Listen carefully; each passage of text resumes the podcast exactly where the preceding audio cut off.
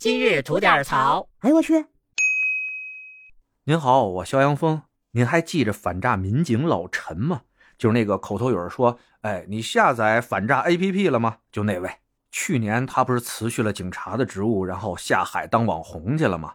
最近啊，他晒出了去年收入的这么一账单这人红是非多呀。这账单啊，不但引起了网友们的热议啊，还瞬间上了热搜。大概内容呢，就是说去年一共挣了一百三十三万，纳税呢纳了四十多万，累计捐款啊也捐了八十四万。其实内容的重点啊，也就是这么几个数。而网上争议的呢，也无外乎以下的几个方面。首先呢，就是老生常谈，说这老陈吧，哎，利用自己的身份火了以后吧，嘿，人家润了。不干警察了，下海当网红去了，这是忘了本啊！这是，这咋说呢？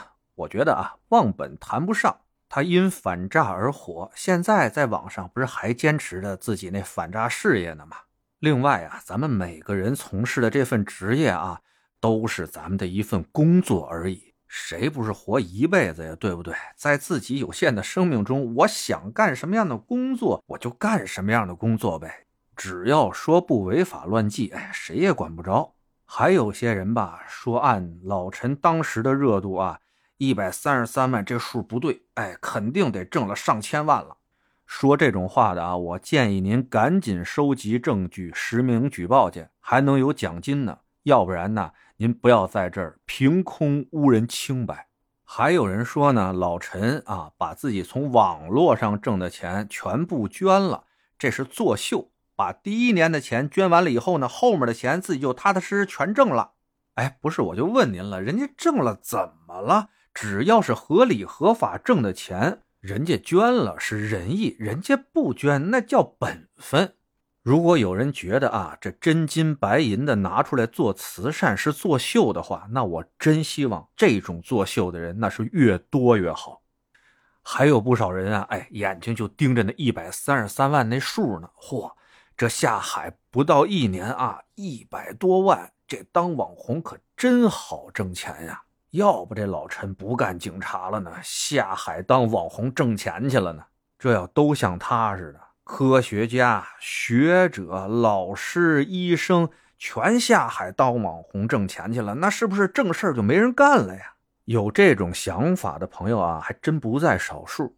那我在这儿啊，就说下我的看法吧。这网络经济啊，在我们经济生活中的占比已经很大了。